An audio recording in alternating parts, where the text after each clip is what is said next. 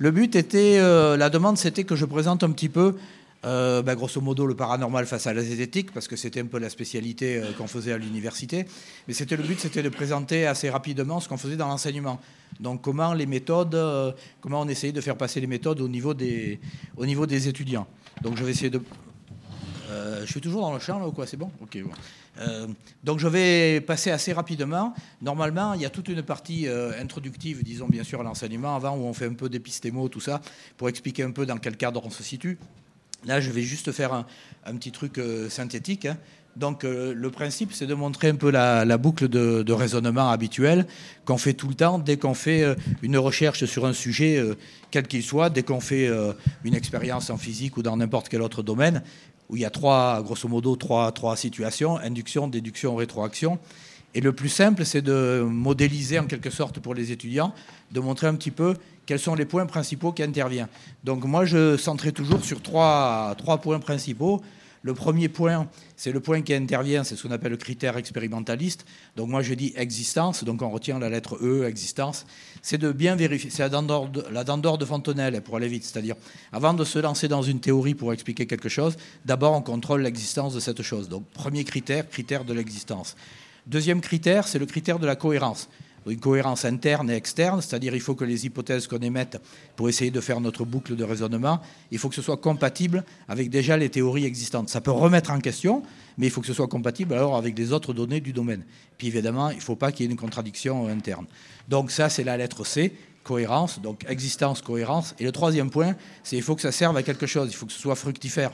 Donc c'est le critère utilitaire. C'est bien beau de faire des discussions, mais c'est des discussions de salon, ce n'est pas des discussions de travail. Donc il faut qu'il y ait une possibilité de concevoir une manip, quand on parle en physique, mais ça peut être d'une autre manière, de manière à voir à ça. Et c'est ça qui va permettre de faire finalement un resserrement et donc de poser de nouvelles hypothèses. Et ces trois points, E, C, U, ben, ça forme euh, grosso modo le bouclier de défense auto-intellectuelle qui est basé sur ces trois points. Donc le but finalement de l'enseignement, c'est d'essayer de développer ces trois points. Bon, désolé, je fonce un peu, hein, mais je vais essayer de rentrer dans, le délai. Alors pour dire, on parle toujours de zététique, Piron, etc. Donc nous, on a remis ça, disons, euh, au goût du jour en quelque sorte. Le vocable, il existe depuis l'Antiquité, mais la méthode, elle, elle existe depuis bien avant. Hein. Moi, je suis un fan de Rare, hein. je ne sais pas si vous connaissez. C'est le fils des âges farouches. Puis il lance son, bon, je ne vais pas me lancer, le couteau là d'ivoire, donc il y a la fonction aléatoire qui désigne où il va, etc. Et chaque fois, il fait des petites expériences de physique finalement. Hein. Il invente le savon, il invente quasiment la loupe en regardant. Euh, bon, je ne rentre pas dans les détails. Ok. Euh, donc le principe, c'est de comprendre que ce qui importe, c'est la méthode c'est pas tellement les résultats qu'on apprend. On, a beau mettre des, résultats, des résultats et des résultats, passer des années à user le fond de pantalon hein, sur le banc des facs, ça sert pas à grand chose si on retient que des résultats. Donc l'important, c'est de retenir la méthode, de comprendre ce qu'est la méthode. Avec la même méthode, on peut obtenir plein de résultats. Tandis que si vous avez 10 résultats, vous connaissez que ce domaine et vous n'avez pas des possibilités de découvrir quelque chose à côté. Donc le, le point, c'est ça, c'est d'essayer d'expliquer une méthode et si possible de l'expliquer de manière, disons, facilement euh, mémorisable. Je ne dis pas accessible ou quoi, parce que c'est vraiment simple et pour les étudiants, il n'y a aucun problème. Le but, c'est de leur faire retenir quelque chose. On ne va pas parler de métonymie, on va parler d'effet paillasson, par exemple. Sinon, métonymie, ça ne dira rien à personne dans les étudiants de maintenant. Donc, du coup, je parle de, ceux qui sont en physique, hein, ok Après, ceux qui sont en lettres, j'espère que non, bien sûr. Donc, je vais vous montrer un petit peu comment on essaie de, de on essayait, parce que je suis à la retraite et malheureusement, je ne sais pas si vous êtes au courant, mais l'enseignement de zététique a été supprimé par l'Université Côte d'Azur, la nouvelle université qui s'est créée, qui a englobé l'Université de Nice, Sophie Antipolis. Donc voilà un petit peu euh, le, principe. Donc mon but, ça a été de faire passer l'information la plus simple possible et qu'elle soit facilement mémorisable. Donc j'ai séparé finalement les, principes de recettes de cuisine, si on peut dire, hein, en, deux, parties. C'est les, facettes et les effets. Donc les facettes, c'est ce dont il faut se rappeler, ce qu'il faut faire finalement. Alors que les effets, les effets, c'est grosso modo ce qu'on pourrait appeler les biais cognitifs, hein, quand on va parler côté psycho, etc. Donc c'est ce qu'il faut détecter, ou ce qu'il faut essayer de détecter, parce que ce n'est pas évident que ça puisse se faire toujours. Bon, je ne vais pas vous les détailler, je vais juste prendre quelques autres exemples.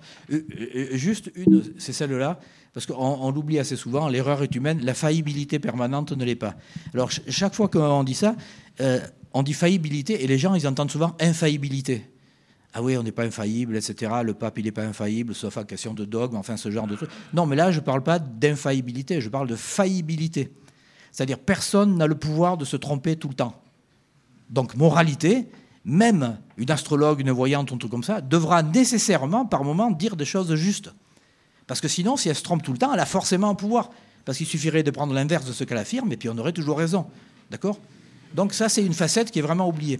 Donc le, but, c'est ça. Donc je vous laisse voir rapidement les autres, et puis hop, vous n'avez pas le temps parce que c'est trop serré. Donc on passe à une facette et je commence à documenter un petit peu les facettes pour vous montrer comment on les, on, détaille. Enfin, comment en tout cas moi j'avais conçu mes cours. Alors l'improbable peut, être probable. C'est vrai que c'est un peu bizarre de le formuler comme ça, mais à mon avis c'est vraiment juste. Par définition, quelque chose qui est improbable, comme son nom l'indique, c'est peu probable. ok? Mais ça, ce n'est vrai que si on annonce à l'avance quelle est cette chose qui est improbable, que si on la spécifie. Par contre, si on ne la spécifie pas, alors à ce moment-là, quelque chose d'improbable, un événement quelconque, à ce moment-là, il devient fortement probable de se produire, contrairement à l'adjectif qu'il porte. D'accord? Donc c'est important de bien faire la différence entre ce qui est précisé à l'avance et ce qui n'est pas. Quand il y a une voyance ou un truc comme ça, si on laisse libre cours à la voyante, bon, je n'ai pas le temps de détailler. Nous, chaque fois qu'on a fait des expériences, par exemple avec Maud Christen, etc., ce qu'on met, on donne toutes les réponses à la voyante avant qu'elle commence. Elle a toutes les réponses possibles. On lui dit simplement, il n'y en a qu'une parmi les dix, mais elle les a toutes. Au moins, elle ne peut pas trouver des, positions de repli. De dire oui, oui, c'est vrai, il y avait des fleurs, il avait une chemise à fleurs, oui, c'est vrai, c'était Perrin en fleurs, oui, c'est vrai, c'était rose par terre, etc. De manière à toujours montrer qu'elle a raison, qu'elle a trouvé quelque chose. D'accord? Donc ça, c'est important de se, baser là-dessus, de bien définir à l'avance. Alors par exemple, des événements improbables, je vous en montre un ici. Oh là, vous n'allez pas voir grand-chose. Bon, ici, c'est Albop que j'ai photographié, donc on était en 97. Et puis, bon, euh, c'était à l'époque de l'argentique et tout, hein, il faut se remettre dans le bain. Donc c'était des, pauses longues. Ici, c'est une pause de 2, 30, 2 minutes 30. Et il se trouve que je, lance l'appareil. Bon, évidemment, j'ai pas fait qu'une photo. Hein. J'en ai fait des dizaines et des centaines, hein, parce que bon, c'est pas demain la veille que l'événement se renouvelle. Il faut attendre 4400 ans, grosso modo. Quoi, Enfin, en, l'an 4004, par contre, euh, pas, pas 4000 ans à attendre. Et il se trouve que quand j'ai regardé les, diapos, donc les actachromes que, que j'avais fait, eh on a la comète, on a la double queue, bon, là, on voit pas, il y a trop de lumière. Mais par contre, on a un trajet d'avion on voit que c'est un avion, hein, il y a tous les pulses ici, et qui est venu tangenter, tangenter euh, optiquement hein, à l'œil. C'est sûr, c'était pas sur, euh, sur la comète, mais c'est quand même un, hasard absolument euh, incroyable. Mais sauf qu'on oublie de dire, c'est que peut-être au lieu d'un avion qui est venu pile sur la comète, il aurait pu avoir un chat qui, qui était monté sur le toit. Bon là on le voit pas. Ici. Ça, ça s'arrête ici parce qu'il y a un toit ici. Il aurait pu avoir un chat sur le toit et s'il était un peu là, hop, il me cachait la comète. Enfin, il aurait pu avoir plein d'autres choses d'accord, à laquelle je n'avais pas pensé et que je n'avais pas défini avant. Donc cet événement improbable, il n'empêche qu'il s'est réalisé plusieurs fois sur Terre. J'ai un lecteur d'un ouvrage que j'avais publié après qui a envoyé une photo qui est quasiment la même photo. Et alors c'est un événement improbable, mais vu le nombre de photos qu'il y a eu, bon je vais rester dans mon coin, vu le nombre de photos euh, qu'il y a eu sur Terre avec le... Eh oui, mais je préfère tenir comme ça parce que là j'ai un petit handicap. Euh, qui a sur Terre le, nom. la comète, elle va pas passer tout le temps, donc il y en a plein qui ont fait des photos. Et si vous faites une photo, vous n'en faites pas une, vous en faites des dizaines. Donc des dizaines multipliées par des milliers, par des milliers, de centaines de milliers d'endroits sur la planète. Et il y a pas mal d'avions qui se baladent. Il y a eu des photos comme ça. Et je vous en montre une autre pour montrer un événement improbable. Ça, c'est vraiment assez, euh, assez surprenant. Euh, même moi qui suis relativement habitué quand même, parce que je sors de chez moi, il y a trois Djeko alignés euh, à la queue leu, c'est quand même assez extraordinaire. Je remarque, etc. Je sors de chez moi, il y a un halo solaire, mais de 80 degrés que normalement on voit sur des latitudes vraiment hautes. Donc les événements un peu bizarres comme ça, en principe, j'essaie de les remarquer. Là, je donne une conférence, c'était en 2009, si je me rappelle bien, ou en août 2009, donc à l'Astrorama. L'Astrorama, c'est à côté d'Aise, pas très loin de, Nice. Donc c'est un, centre de vulgarisation de, l'astronomie. Et ce qui est chouette, c'est qu'on fait des conférences. On est dehors, on est sur fond d'étoiles. Il y a un grand écran et derrière, on a toutes, toutes les étoiles. Donc je fais une conférence sur les extraterrestres dans l'Antiquité. Vous savez, les pyramides construites par les aliens, enfin tout ce genre de, trucs, les archéomanes euh, qui nous racontent ça. Et quand j'en suis à ma dernière diapo, donc j'ai parlé d'IT, tout ça, euh, Dernière diapo, donc c'était à peu près 22h45, et je, lance ma dernière diapo que je vais vous lancer ici, c'est exactement celle-là que j'ai lancée.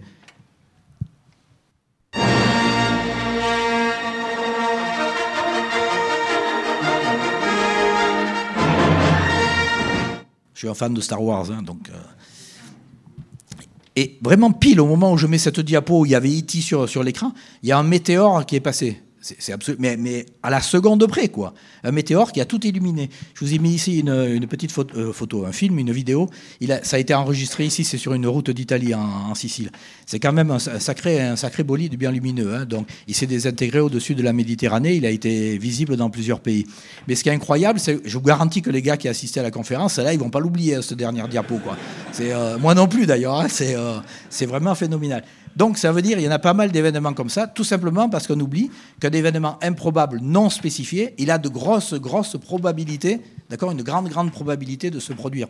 Alors je vais faire mon don de voyance euh, classique, je vais me concentrer un petit peu et je vais me dire que finalement, vous allez, vous, avoir quelque chose de très, très, très particulier, d'improbable, dans quelques temps peut-être quelques heures. Mais, faites-le, vous verrez surveiller. Peut-être que le téléphone sonne et vous dites Ah, c'est Paul, et puis vous décrochez. Et effectivement, c'est Paul, il vous a plus appelé depuis trois mois, et c'est lui, c'est incroyable, etc. Donc vous verrez, un événement improbable comme ça va vous arriver. Si c'est le cas, avec un truc vraiment style le météore, un truc un peu gag, hein, un truc qui ressort, je vous invite à nous informer sur Centre d'analyse. Parce que comme ça, on fait un recensement des événements improbables, mais qui se produisent quand même. D'accord?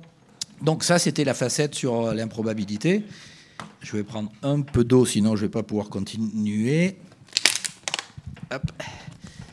Alors, le contexte est important, c'est une facette vraiment utile. Donc là, je vais prendre un petit exemple euh, archéologique, parce que dans, le, dans le, cours, le but, c'était de, prendre justement des domaines très, très, très, très variés. Oui, j'avais oublié. Très, très, très variés, de, manière à ce qu'on touche un peu tous les domaines. C'est n'est pas l'effet Barnum qui n'existe pas, contrairement à ce qu'il dit quelquefois en psycho, ça devrait s'appeler l'effet Forer. Mais Barnum, il avait quand même un, principe, c'était pour le cirque euh, Barnum. Donc le, but, c'était de, donner un peu euh, des sujets pour chaque personne, pour chaque centre d'intérêt. Et c'est ça qu'il faut faire, à mon avis, dans un cours quand même, si on veut justement un petit peu ben, retenir justement le, les spectateurs, peut-être pas que les étudiants, hein, je veux dire, c'est à voir. Donc le contexte est important. Mais quand on dit contexte, souvent on pense le contexte grosso modo littéraire. C'est-à-dire on a un texte et puis on va regarder l'environnement, on dit il ne faut pas tronquer la citation, etc. Mais il faut penser au contexte général, c'est-à-dire le contexte spatial et temporel.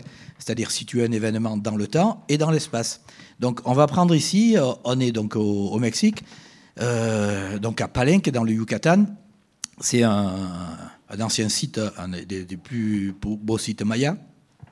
Ça, c'est le temple des inscriptions. Ça s'appelle temple des inscriptions parce qu'il y a pas mal de, glyphes maya ici. Alors en 52, le, la langue maya n'était pas déchiffrée. Hein, et avec la numérotation qui était euh, connue, le système calendaire, mais pas, le langage. Et donc, euh, il y a Albert Rosoulier, le docteur Albert Rosoulier, qui était le directeur de, fouilles. Il se rend compte qu'au niveau du pavement du, temple, il y a des pierres qui peuvent s'enlever, il y a des trous, et il y a des pierres qui peuvent se soulever. Donc, il, dégage un petit peu le, le, plancher, en quelque sorte. Il s'aperçoit qu'il y a un escalier qui s'enfonce dans le cœur de la pyramide. Bon, je vous passe les détails. Quatre campagnes de fouilles. Il s'enfonce au cœur de l'escalier et il arrive ici, il faut le déblayer. C'est euh, méthode archéologique, hein, d'accord? C'est à la brosse à dents, c'est pas au bulldozer, donc ça prend du temps. Donc euh, ils descendent, ils arrivent ici donc en juin 52 et ils découvrent une, crypte. Et une crypte absolument magnifique, c'est une révolution archéologique, hein, style, euh, bah, style le tombeau de Toutankhamon. C'est l'équivalent, parce que c'est la première fois que dans une pyramide maya, on trouve un, tombeau. Et là, c'est vraiment un tombeau d'un roi vraiment riche. Pakal, c'est le roi, Pakal Ier, c'est le roi le plus important. C'est lui qui vraiment a fait tous les bâtiments principaux de, de, de Palenque. Et donc, il y a, il y a un sarcophage magnifique que vous voyez ici. Bon, là, on voit pas trop, mais il y a le sarcophage. Mais ce qui a attiré l'attention des archéomanes, c'est cette partie-là. C'est la dalle de couverture du sarcophage que je vous ai mise ici. Donc, euh, pour vous donner une idée des dimensions, 3,80 hein, sur 2,20 sur 25 cm d'épaisseur, ça veut dire 6 ou 7 tonnes en, moyenne. Hein. Donc, euh, ça, c'est que la dalle de couverture. Hein. Je ne parle pas du, du sarcophage en lui-même qui est là. Bon, le squelette du roi à l'intérieur, mais peu importe. Donc, il y a des archéomanes qui se sont emparés de ce de cette couverture et surtout de la gravure, de la sculpture qu'il y a dessus. Donc ils en ont fait quelque chose un petit peu particulier que je vais vous montrer ici.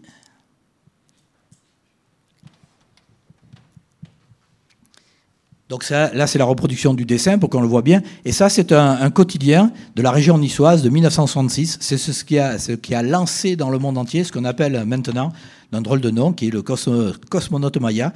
Tout simplement pourquoi? Parce que l'article a été repris en Italie. Ça a été repris par, vous voyez ici, Domenica del Corriere. Il y a le Corriere della Sera et puis il y a Domenica del Corriere, c'est l'hebdomadaire. À cette époque-là, il tirait à plus de 1 million, 1 million 100 de, de, de, de mémoire pour cet exemplaire. Ils ont fait un cahier spécial qui résumait la situation en disant il y a une preuve archéologique qui montre que les extraterrestres. Ces images proviennent de fouilles archéologiques à travers le monde, des civilisations disparues qui n'ont eu aucun contact entre elles. Et pourtant, le même pictogramme apparaît dans chacune.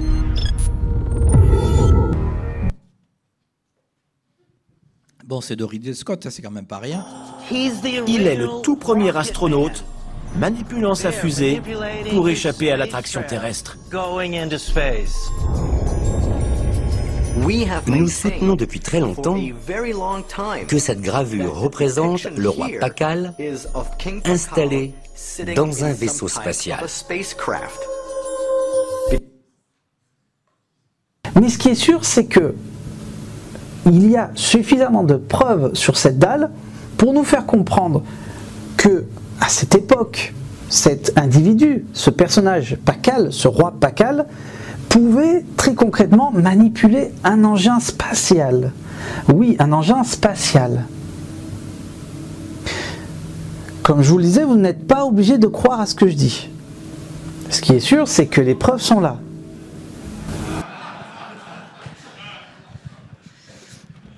Bon, ça, j'ai consulté, c'est 2023, hein, c'est de maintenant. Donc, ça veut dire depuis une, éternité, depuis plusieurs décennies, le cosmonaute Maya, donc lancé dans la région niçoise en 1966, il continue son, périple. Et c'est ça qui est extraordinaire, surtout que la solution, on l'a dès, le démarrage, dès, dès l'époque. Hein. Donc, on va regarder un petit peu ce qu'il en est. Et c'est la facette dont je vous parlais. Le contexte est important. C'est-à-dire ce qu'on va faire, on se déplace simplement. Là, j'ai enchaîné les diapos pour aller plus vite. Hein. On se déplace de 200 mètres, pas plus. On va notre temple qui a été édifié par le même roi Pacal, le temple de la Croix, et je prends la sculpture, qui est ce qu'on appelle le dessin de fond d'hôtel, et je vais juste juxtaposer la sculpture du temple de la Croix avec la sculpture du soi-disant cosmonaute. Et là, franchement, il n'y a pas besoin d'être sorcier ou, je sais pas, expert maya pour se rendre compte qu'on a euh, des motifs équivalents. Un œil, le deuxième, le nez la bouche. C'est le masque du monstre de la Terre. Ça, ici, les, les, fameuses flammes de la fusée, vous voyez, que le gars il avait mis en rouge, ce sont les racines du masque du monstre de la Terre qui s'enfoncent dans le sol. C'est le symbole de la mort. D'accord? Ce que j'ai cerclé ici en trois, alors ici c'est d'un côté, et là c'est inverse, la tête ici, la queue ici, c'est le quetzal, c'est l'oiseau soleil. Donc c'est l'oiseau, c'est un peu comme un perroquet, quoi. Euh, c'est pas vraiment un perroquet, mais bon, style. Et c'est l'oiseau dont les plumes servent à la parure du chef, parce qu'il a des couleurs magnifiques, il a les couleurs du soleil. D'accord? Donc c'est un symbole de vie. Donc symbole de vie, symbole de mort. Et le, bout que j'ai cerclé ici, pour montrer que c'est le même ici, c'est soi-disant ici la fusée. Et là, ça s'est appelé la croix tout simplement, bon, parce que ça, euh, c'est pas un symbole, hein, mais ça a la forme de, donc temple de la croix. C'est tout simplement soit la plante sacrée, soit l'arbre sacré. Ça, c'est dur à décider vu le graphisme, mais c'est soit le maïs, d'accord, qui est la, plante sacrée des Mayas, soit le saïba. Le saïba, c'est un fromager, et c'est grosso modo ce, l'arbre qui domine un petit peu toute la canopée euh, euh, chez les Mayas, et donc c'est là l'arbre sacré. Donc ici, finalement, on a la solution de l'énigme, si tant est que c'était une énigme, hein. on a symbole de mort, symbole de vie, et sur les deux, en plus dans cette position, qu'on retrouve pas trop à Palenque, mais on retrouve bien à Chichen Itza. On a exactement cette position. C'est l'hôtel pour sacrifier, parce que les Mayas, ils mettaient, c'était très gentil, ils mettaient les gars sur l'hôtel, ils ouvraient, sortaient le cœur, ils jetaient le reste en bas. Tout était peint en rouge, donc ça tâchait pas. Hein. Les, pyramides Mayas étaient teintées en rouge, mais pour du bon, hein, c'était pas en rouge. Euh, donc là, finalement, on a, le, on a la solution, ça s'explique très très bien. Le soi-disant cosmonaute Maya, c'est le roi Pacal, dans son identification, disons, personnification du peuple maya, qui donne sa vie en quelque sorte pour que, pour que la germination soit, soit bonne. C'est le credo maya classique. Et bon, c'est identifié depuis Albert Rosoulier, donc qui est le directeur des fouilles. Hein. Euh, je lui ai demandé des renseignements. Donc il m'a écrit, donc là on était en janvier 75 et il définissait déjà le chef Maya, donc mort en 694, la date actuelle avec plein plein d'autres moyens de datation hein, précis, c'est 683. Donc vous voyez, on est toujours fait en septième et tout, c'était déjà vraiment vraiment précis. Et il me donnait même son nom calendérique. Hein. Donc euh, il arrivait à déchiffrer déjà les, les glyphes, mais les glyphes nominatifs, comme les cartouches égyptiennes. Ouf, c'est vrai? 5 minutes. Bon, alors là, euh, là, il faut faire un exploit incroyable. L'alternative est féconde. Bon, je passe. Alors l'alternative est féconde, eh bien, on va regarder la, la, roue des gueulis. Je ne pensais pas avoir fait si long, désolé. Hop, donc je passe. La roue des gueulis, c'est quelque chose qui est censé vous permettre de mesurer votre, votre énergie vitale. C'est-à-dire c'est un gentil petit gadget, vendu quand même 270 euros, consulté en 2023. Hein. C'est pas donné, donné. Alors de temps en temps, il y a des promotions, ils vous baissent de 20 euros, un truc comme ça. Bon, euh, le truc, c'est que si vous mettez votre main, là, vous voyez, j'ai mis ma main à côté, et même une main handicapée, ça marche. Hein, hop, vous voyez la, roue qui se met à tourner, mais vraiment très très vite. Et la revendication, c'est ça mesure votre énergie vitale. C'est-à-dire si ça tourne très vite, c'est bon, c'est un étudiant, vous pouvez aller à l'examen. Sinon, il faut rester couché sous la couette, il y a des problèmes, etc. Et vous pouvez mettre des bips et tout, et ça vous donne un petit peu votre énergie vitale. C'est censé mesurer. Euh, le gars, je suis passé un peu vite, il était ingénieur à l'Institut de physique hein, en Hongrie. Mais ce que les gens oublient de dire, c'est qu'il s'est fait remercier. Il a été viré en 1991, justement parce qu'il faisait le commerce de ce genre de, choses. Alors, au lieu de faire 270 euros, euh, et comme il reste que 4 minutes, je suppose, maintenant, donc on va peut-être s'arrêter là. C'est dommage parce qu'il y avait plein d'autres petits trucs derrière, mais je vais vous montrer que c'est pas la peine de dépenser 270 euros. On peut faire beaucoup moins cher. Vous prenez un petit bouchon, d'accord, et vous prenez une aiguille. Alors attention, il y a un point dangereux dans cette expérience. C'est qu'il faut planter l'aiguille dans le bouchon. À vous rigoler, mais j'ai pas tout dit. Il faut planter l'aiguille à l'envers dans le bouchon, c'est-à-dire avec euh, la pointe vers le haut. Hein. Donc, euh, si vous n'avez pas une pince ou un truc comme ça, ça risque d'être moins amusant. Donc, vous faites ça. Ensuite, vous prenez un petit bout de papier, style papier toilette, mais c'est pas très bon, plutôt papier style papier cigarette, c'est l'idéal. Vous voyez, vous prenez un bout de papier cigarette et vous le coupez, vous faites grosso modo à la louche hein, un, carré, et puis vous vous pliez pour faire les deux diagonales, pour marquer grosso modo le centre de gravité, le milieu, quoi. D'accord Si le papier est à peu près homogène. Donc finalement, vous avez fait un petit chapeau que vous allez pouvoir placer maintenant sur votre aiguille. Vous placez délicatement, il ne faut pas le planter dessus. Hein. Vous posez le, papier cigarette plié, comme ceci, et à ce moment-là, vous allez vous concentrer un petit peu. J'ai juste filmé avec mon téléphone. Hein. J'approche ma main.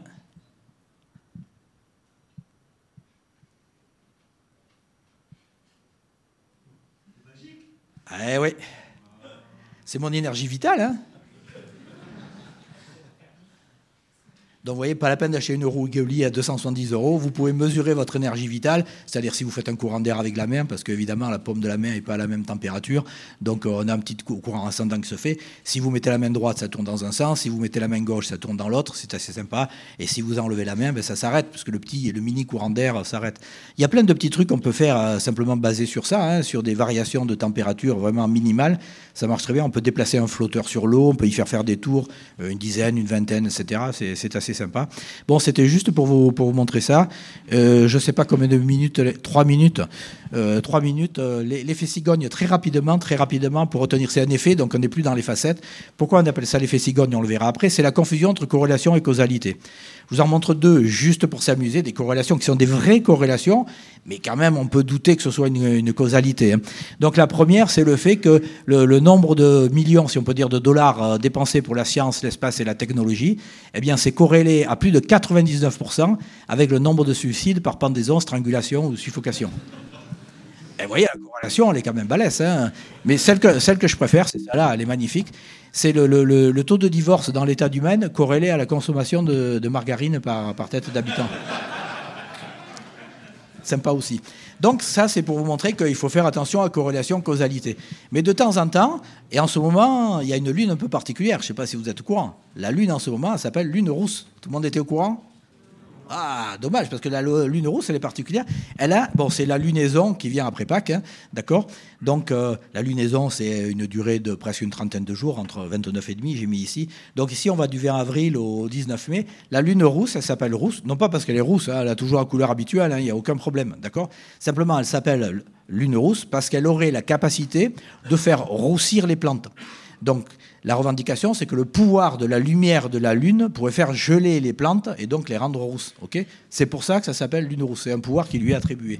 Or, si on réfléchit un petit peu, eh bien, on, regarde quelques cas météo. Alors là, j'ai dessiné deux cas météo extrêmes. Premier cas, il n'y a rien, c'est parfait, aucun nuage. Qu'est-ce qui va se passer? Vous avez le rayonnement thermique qu'il va y avoir pendant la nuit. Le rayonnement thermique va faire que la température des végétaux va pouvoir s'abaisser. Ça peut devenir inférieur à la température ambiante. Hein. c'est ça le rayonnement thermique. Il est indépendant de l'environnement. Et dans un, cas comme ça, eh bien la température pourra devenir négative. Je ne sais pas si vous le voyez, je l'avais mis ici. Alors que si vous avez une couverture nuageuse, Bien entre les deux, vous avez un effet de serre. Effet de serre, c'est vous prenez une voiture, vous fermez les vitres, vous la laissez au soleil, vous revenez euh, une demi-heure après, vous avez compris ce que c'est l'effet de serre. Là, c'est la même chose qui se passe. Ça veut dire que la température ici ne peut pas s'abaisser suffisamment pour que ça gèle. Donc pas de roussissement des plantes, roussissement possible. Quelle est la différence? Ici, on voit la Lune, ici, on ne la voit pas. Donc la Lune, c'est juste un indicateur météo. Donc c'est une vraie corrélation, mais ce n'est pas une causalité. Donc euh, la lumière de la Lune, euh, elle n'y est pour rien. Euh, Pourquoi ça s'appelle euh, l'effet cigogne? C'est évidemment pour que les étudiants le retiennent et pour que vous, vous le reteniez aussi. Et on va regarder un petit exemple. Si on fait une enquête en Alsace, d'accord, et vous allez dans différentes localités, vous demandez le nombre d'habitants que vous allez porter ici sur cet axe, et puis vous vous baladez, vous comptez le nombre de cigognes que vous voyez, et vous le portez ici, sur l'axe des X. Et vous obtenez quelque chose comme ceci. Ça, ça représente chaque fois un village, une ville, etc. Et vous avez une corrélation, c'est une corrélation certaine, hein, positive, on peut prendre une droite moyenne et tout. Donc ça veut dire que manifestement, on a un lien. Alors donc le nombre d'habitants des agglomérations augmente proportionnellement au nombre de cigognes présentes. Ça, c'est une certitude. C'est une certitude expérimentale, c'est une corrélation. Le problème, c'est est-ce que de ça, on a le droit d'induire ce que je vous marque maintenant, quoi?